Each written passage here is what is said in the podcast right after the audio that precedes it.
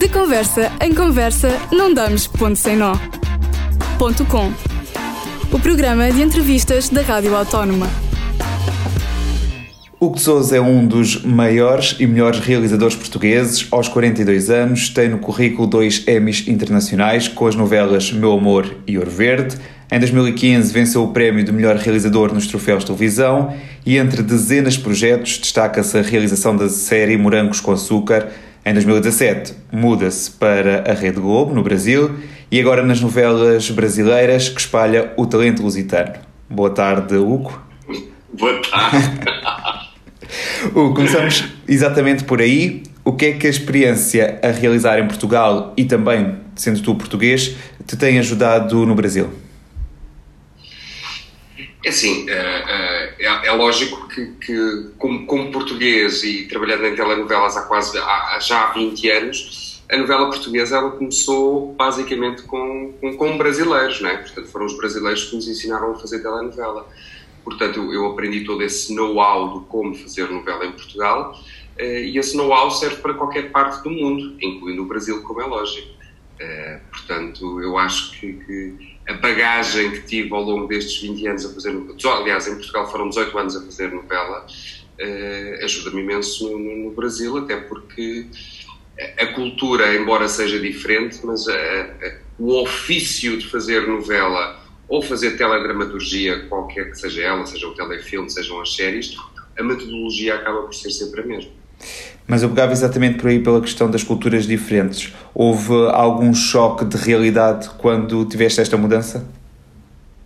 Não, não. Não porque eu já frequentava o Brasil há, há vários anos, eh, tanto como em viagem de férias, como em trabalho. Houve várias novelas portuguesas que, que iniciaram gravações no Brasil incluindo os morangos, o espírito indomável, etc. Eu fui, tive a oportunidade, e o ouro verde, tive a oportunidade de ir várias vezes ao Brasil em trabalho.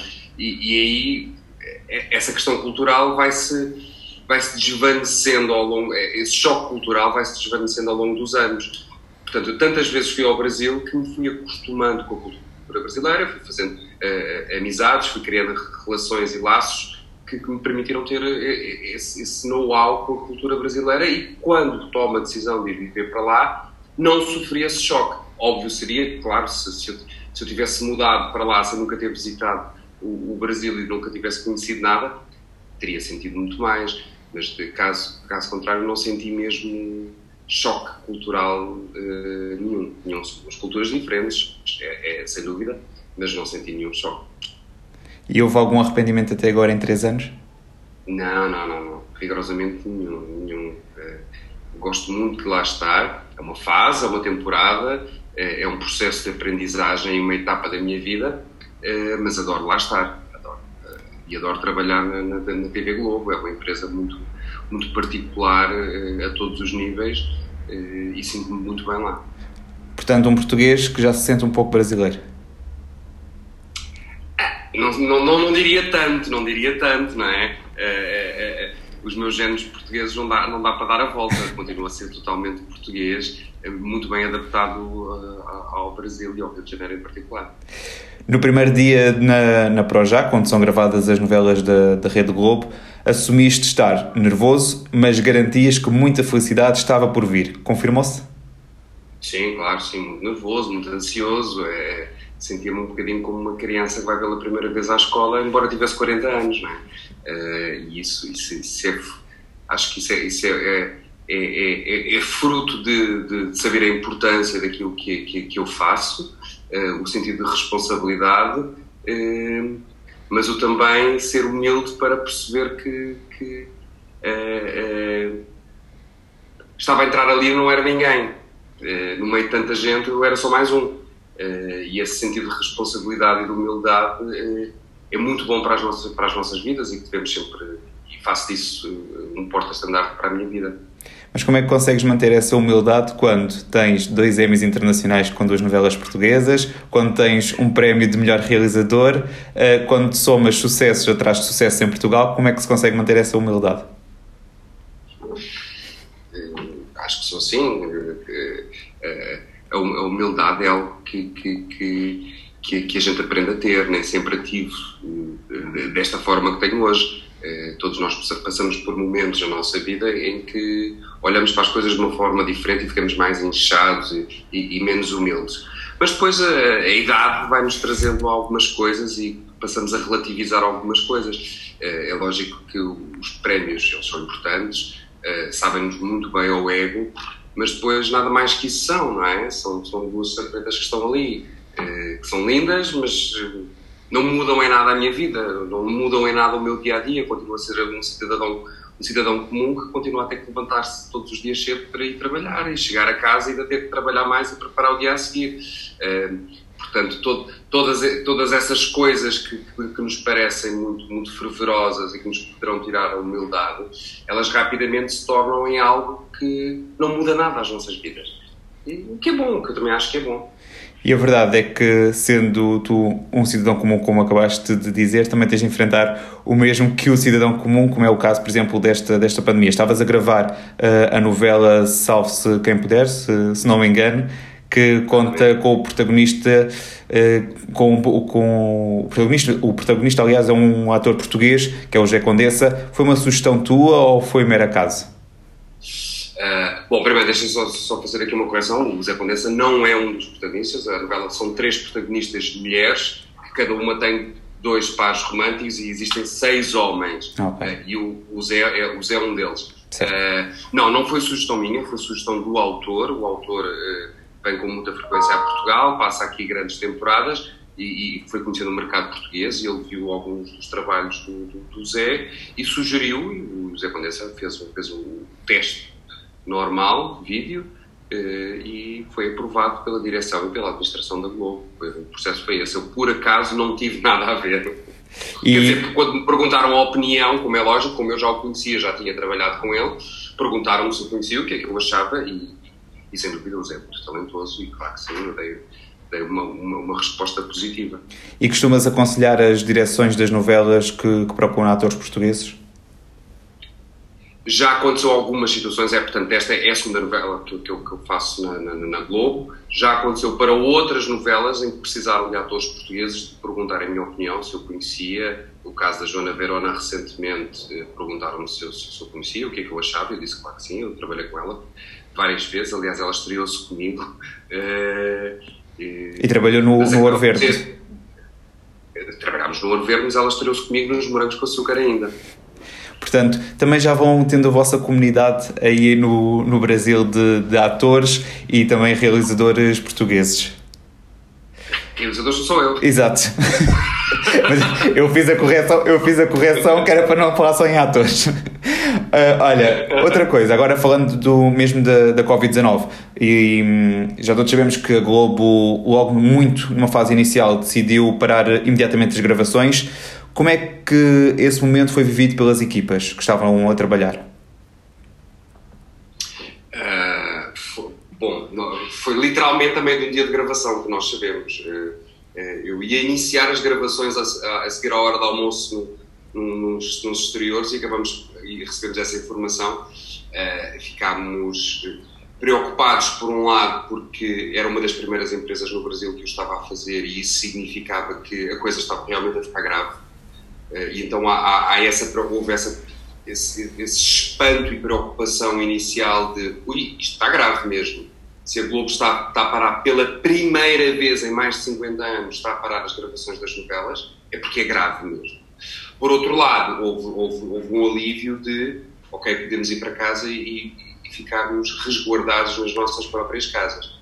Uh, mas foi uma situação muito estranha estar a trabalhar numa empresa que nunca tinha parado aí de 50 anos as gravações de uma novela e de repente eu estou apanhado num, num, dia normal de gravação nessa situação foi assim, foi muito estranho, foi muito estranho. E já mas sabe... é bom saber que trabalho numa empresa que foi das primeiras a tomar essa precaução. E já sabem quando é que vão regressar ao trabalho? Não, de todo.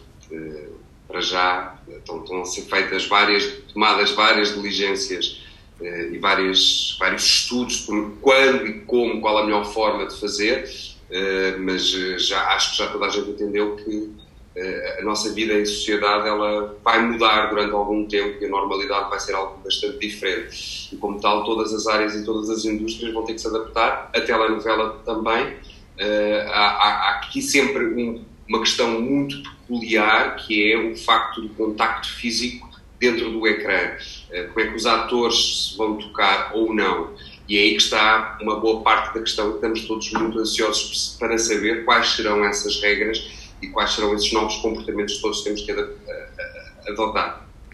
Vamos aliviar agora aqui um bocadinho a conversa e vou-te lançar o desafio das perguntas com respostas rápidas e diretas. Pode ser?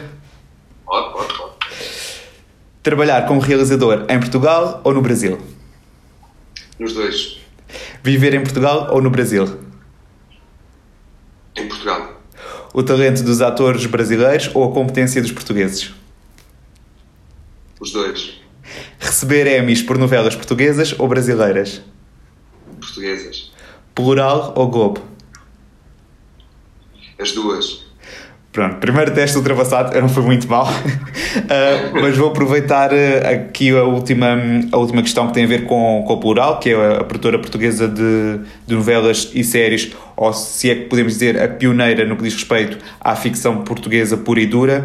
Eh, é nesta produtora que, que, realizas um dos, dos projetos que está no imaginário, neste caso a minha geração, uh, os Morangos com Açúcar. Tinhas noção, ou tinham noção, enquanto equipa, do, do sucesso que, que a série iria ter? Logo de início, não. Mas a partir de, de dois ou três meses de exibição, começámos a perceber, sim. Claro que não sabíamos, uh, nunca sabíamos exatamente que iria chegar onde chegou eh, podíamos ter alguma, alguma ideia, uh, tanto que a decisão anual de se iríamos continuar ou não sempre com uma nova série, essa, essa, essa, essa questão existia sempre, nós nunca tínhamos a certeza se iria continuar ou não.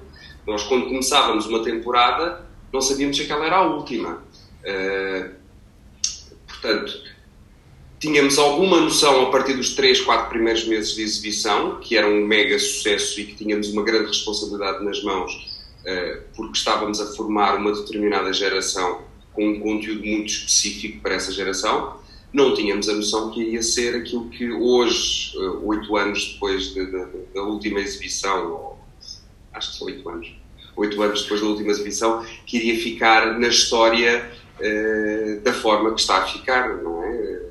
É incontornável, não existe ninguém em Portugal que não saiba o que é que, o que, é que foi Morangos com Açúcar. Podem nunca ter visto mas toda a população portuguesa sabe que existe uma marca chamada Morangos com Açúcar. E isso uh, mostra a força e o poder que tem e deixa-me a mim muito, muito orgulhoso de ter feito parte durante nove anos desse projeto. E eu ia também puxar por aí, ao fim de, das nove temporadas termina, nove temporadas entre aqui também séries de, de verão. Achas que foi prematuro ou já não existia espaço para a série na televisão portuguesa?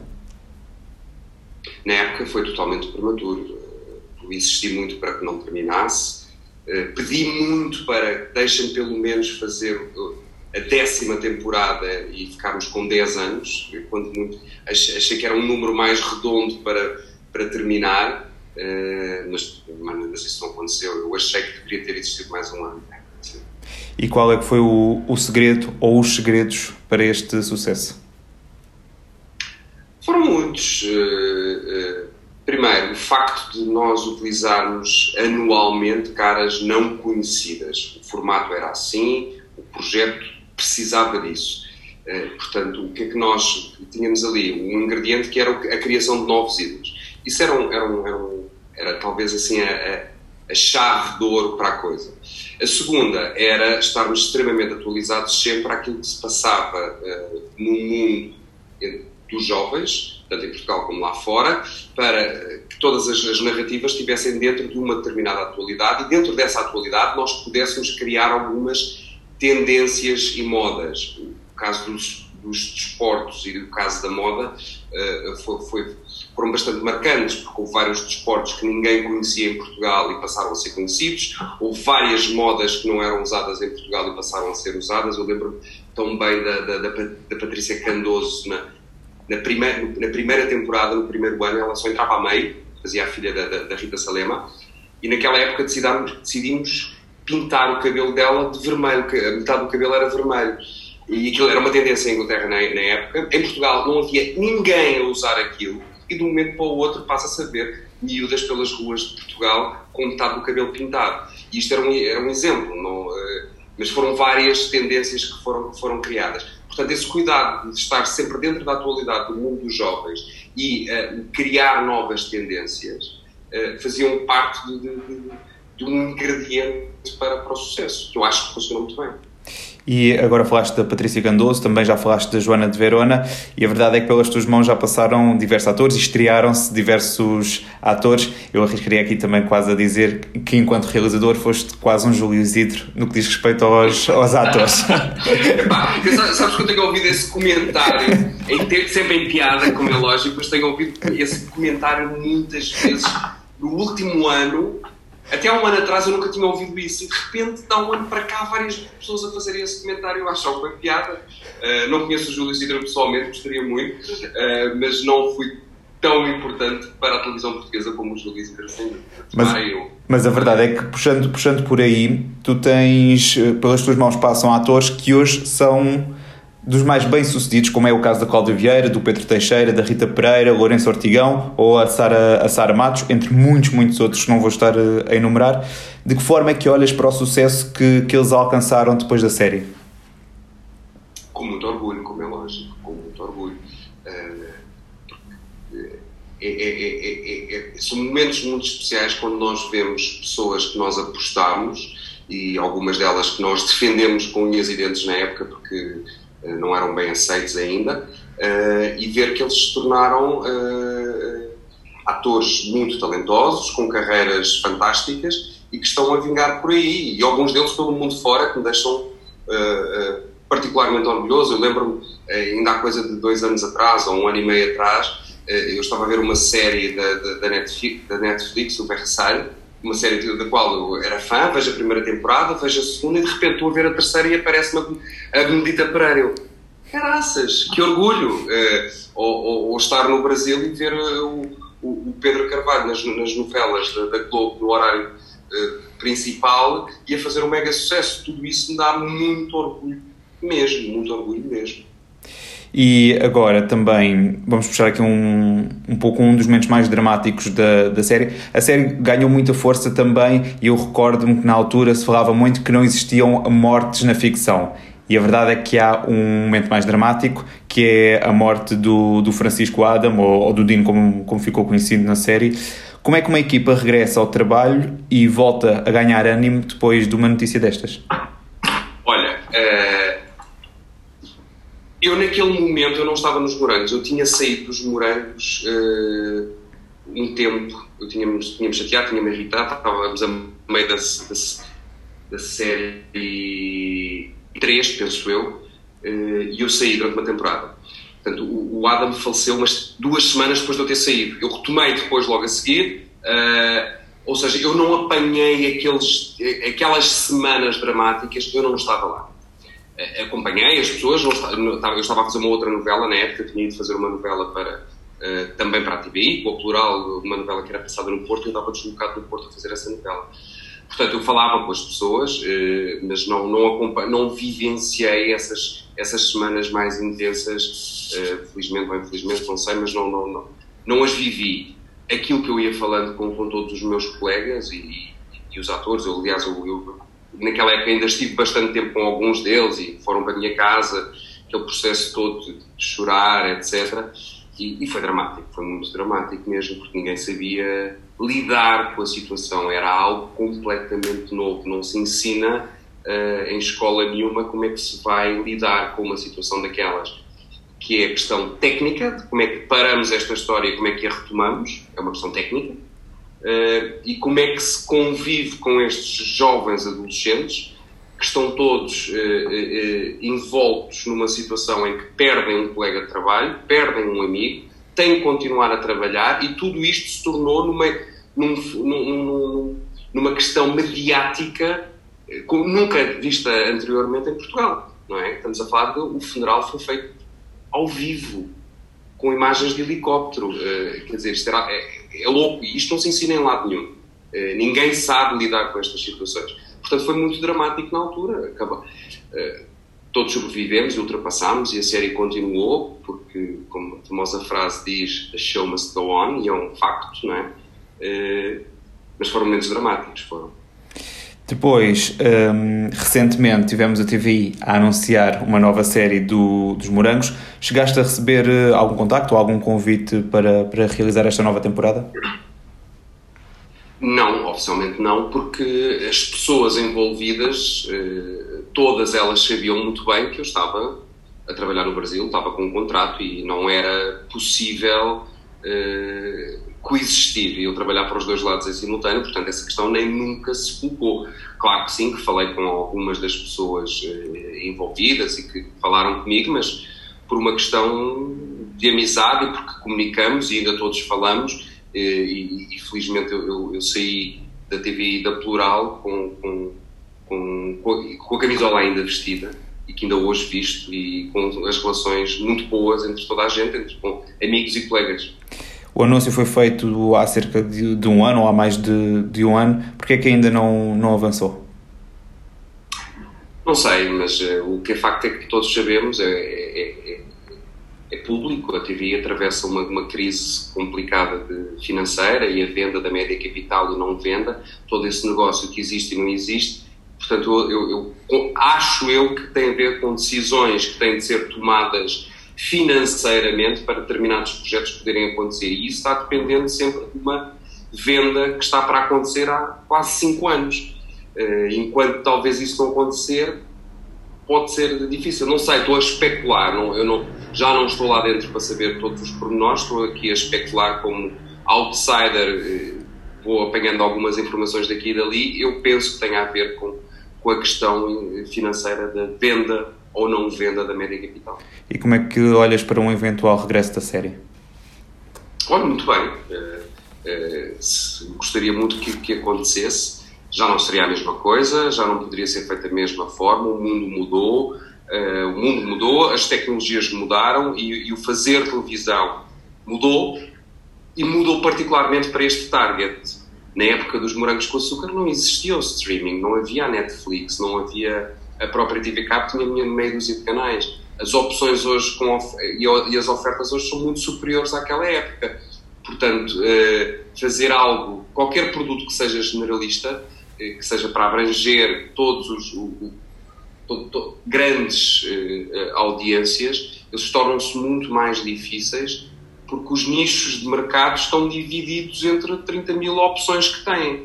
Portanto, a forma seria sempre diferente. Não sei qual a fórmula, teria que me sentar, eh, pensar, eh, estudar um bocadinho sobre o assunto, mas gostaria muito que os morangos voltassem comigo a participar ou não, eh, pouco importa, não, não, não, sou agarrado às coisas, mas eu acho que também tudo tem que avançar, fui eu que me fui embora, não é? Portanto, gostaria que voltassem, sim. Vamos a mais uma ronda de perguntas rápidas e diretas? Sim. Qual o ator mais difícil de realizar nos Morangos?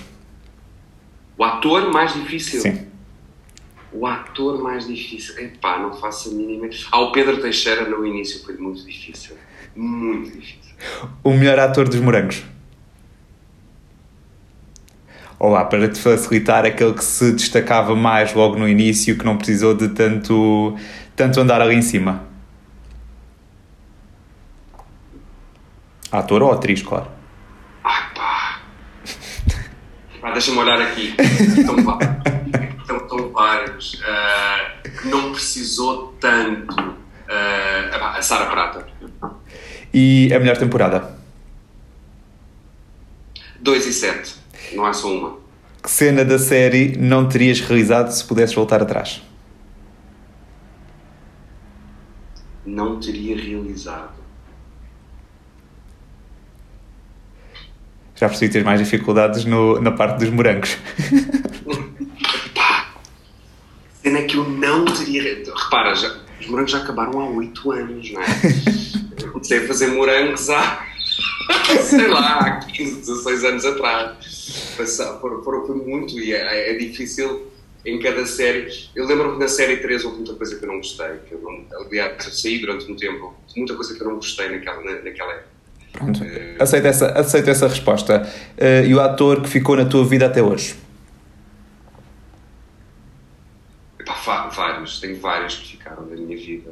Uh, a Rita Pereira, o Pedro Carvalho, Uh, são duas pessoas que estão sempre, ao fim de tantos anos, eles, estão muito presentes sempre, sempre na minha vida. O Cifrão, sem dúvida, está muito presente. Aliás, o Cifrão acompanhou-me depois, durante anos, uh, ao meu lado, a fazer outras coisas. Uh, mas talvez eles, os três, tenham sido aqueles que ficaram sempre mais presentes na minha vida. E as séries portuguesas são? De baixo orçamento. Pronto, agora prometo que já não, não vou fazer mais estas perguntas, que já percebi que agora foi mais difícil, um, mas vamos, vamos esmiuçar um pouco mais a, a ficção nacional e vou, vou hum, apanhar esta parte aqui de, das séries. Como é que olhas para, para as séries que mais recentemente foram feitas pela, pela SIC e também pela, pela RTP, que neste momento são os canais que mais apostam em séries propriamente ditas do, do que em novelas? Bom, começamos por, por, por, por um lado, é, não tenho visto praticamente nada. Agora, na quarentena, apanhei alguns momentos da, da, da, da espia, eh, que me parece muito bem feita, uh, mas não estou a acompanhar a narrativa, ou seja, tenho apanhado momentos soltos. Portanto, sinceramente, não tenho grande opinião uh, daquilo que é, tem sido feito no, no, no, último ano e meio, digamos assim. Não tenho visto. Mas acreditas que as séries são o futuro da ficção nacional? Uma vez que podemos quase dizer que, que as novelas Uh, se calhar agora não tanto, olhando para as audiências atualmente e perante este, este isolamento, eu diria que houve aqui um aumento uh, de, de, quem está a ver uh, telenovelas, mas nós tínhamos, houve aqui uma, uma fase em que se falava muito de, de, do esgotamento das novelas. Achas que as séries podem ser o futuro? Não, não, não em Portugal o, o, nosso mercado não permite isso. Nós trabalhamos com um mercado de 10 milhões e meio de, de, de habitantes e, como tal, uh, isso uh, diminui-nos as possibilidades orçamentais. Fazer, no, uh, fazer novela é muito mais barato do que fazer série. E Portugal não tem dinheiro para fazer séries, a não ser que elas sejam apoiadas pelo Estado, pelo Estado com subsídios, ou aquilo que me parece que pode começar a acontecer com, com mais alguma frequência, que são as coproduções com a Netflix ou com a HBO, através de Espanha ou, ou, ou algum outro país. Caso contrário, as, as, as, as, produtoras privadas e os canais privados em Portugal não têm dinheiro para fazer boas séries, para, de forma que elas possam ser comparadas com tudo, tudo aquilo que se faz no mercado internacional, porque isso é algo que não, nós não conseguimos fugir, é a comparação. Como tal, eu acho que a novela se vai manter, porque a novela eh, está demasiado enraizada na cultura portuguesa. É lógico que não é tão forte como é na América Latina, e em particular no Brasil e no México, mas a novela não vai terminar tão cedo. Há muita especulação no mundo acerca disso, ela não vai terminar tão cedo, ainda vai durar muitos mais anos. Ela pode ir diminuindo a, a sua percentagem de audiência ao longo dos anos, mas ao ponto de ela terminar abruptamente, vai levar ainda muito tempo, eu diria que pelo menos uns 15 a 20 anos. Uh, as séries não vão poder substituir isso, não vão. É lógico que os canais generalistas vão ter que encontrar uma outra solução. Eu também não sei qual é, eles estão a, estão a, a fazê-lo, uh, cada um vai fazendo as suas experiências, vamos ver o que acontece. Mas a novela não acaba tão cedo e Portugal não tem, infelizmente, condições de produzir independentemente uh, séries de qualidade, porque não tem dinheiro. Mas hum, vou, vou tentar contigo fazer um exercício no que diz respeito a esta situação das novelas e o facto de terem perdido as audiências no que diz respeito à TVI. Nós sabemos que a TVI tem uh, largos anos de liderança nas, nas telenovelas e de repente há um, uma ultrapassagem por parte da SIC. Achas que foi a SIC que conseguiu ganhar uh, aqui algum, algum ânimo, se é que podemos dizer assim, alguma experiência a mais e a TVI deixou-se ficar? Ou o que é que perdeu, qual foi o encanto que os portugueses perderam nas velas da TVI? Bom, para começar, eu acho que temos que analisar mundialmente, está mais que provado que o mundo é uma balança e ela anda sempre a fazer isto. E uh, aconteceu com a SIC, a SIC teve em cima e a TVI teve em baixo, aconteceu, inverteu e agora voltou a inverter. Uh, e são sempre uma série de. um conjunto de medidas que são tomadas que provoca isso. Muitas vezes não é o facto de um determinado canal fez muito bem, então ganhou as audiências. Não, isso está associado, ele pode ter feito uma coisa muito boa, mas está associado a um outro canal ter feito algo muito errado. Olhando de fora, aquilo que me, que me pareceu que, que, aconteceu com a SIC e com, com, a TVI era, era um caminho que estava a ser traçado já há algum tempo. A, TVI estava num declínio com algumas decisões que tinham sido tomadas talvez menos boas, e o inverso do outro lado. A, SIC estava num processo de algumas boas decisões. Então aconteceu que eles fizeram isto. Não foi, conforme muita gente diz, que foi, que acha que só a Cristina, o facto da Cristina Ferreira ter ido para, para a SIC mudou tudo. Não, é mentira, é um conjunto de coisas. E, e, depois houve ali um momento peculiar que foi a TVI faz uma novela que, que começa no Líbano, penso eu, dos queridos ordenados, que é uma, é uma temática que não corresponde à realidade portuguesa, uh, que não é um tema comum para uma novela, é um tema para uma série, e esse tema afasta o público. Paralelamente, o que, é que estava a acontecer na, na SIC? A SIC faz uma novela, a primeira novela, extremamente popular, em que mete a, a, a Maria João Abreu a ganhar o Euro Milhões e, que é uma coisa que, que, que, é, que é o sonho de toda a gente a ganhar aqui. É? Uh, portanto, são, estes, esta foi uma, uma aposta infeliz num determinado momento com uma muito feliz no, no outro momento e mais outras pequenas coisas. Foi uma série de coisas a acontecer ao mesmo tempo. Portanto, não há um fator, não podemos dizer que foi só as novelas. É lógico que a passagem da Cristina Ferreira também é importante. Portanto, foram uma série de coisas que vão mudar outra vez, seja agora, seja para o mês que vem, seja daqui a um ano vai mudar outra vez. Uh, e, e, vai mudar e pode mudar para a RTP. Quer dizer, esperemos que não, uh, neste caso esperemos que não, porque somos todos nós a pagar aquilo, para a RTP subir muitas audiências, nós teremos que pagar mais ainda. Portanto, esperemos que não. Já disseste que, que, obviamente, que vai haver aqui algumas alterações, algumas mudanças no que diz respeito às novelas, não sabes o quê, mas o que eu te pergunto é, em 20 anos de carreira, ou um realizador com 20 anos de carreira, o que é que ainda tem para mudar? o que é que eu tenho para mudar na novela? Não, não. Em 20 anos de carreira, o que é que achas que ainda tens para mudar? Eu, particularmente? É pá, o que é que eu tenho para mudar? É fazer tudo aquilo que eu ainda não fiz e que eu quero fazer.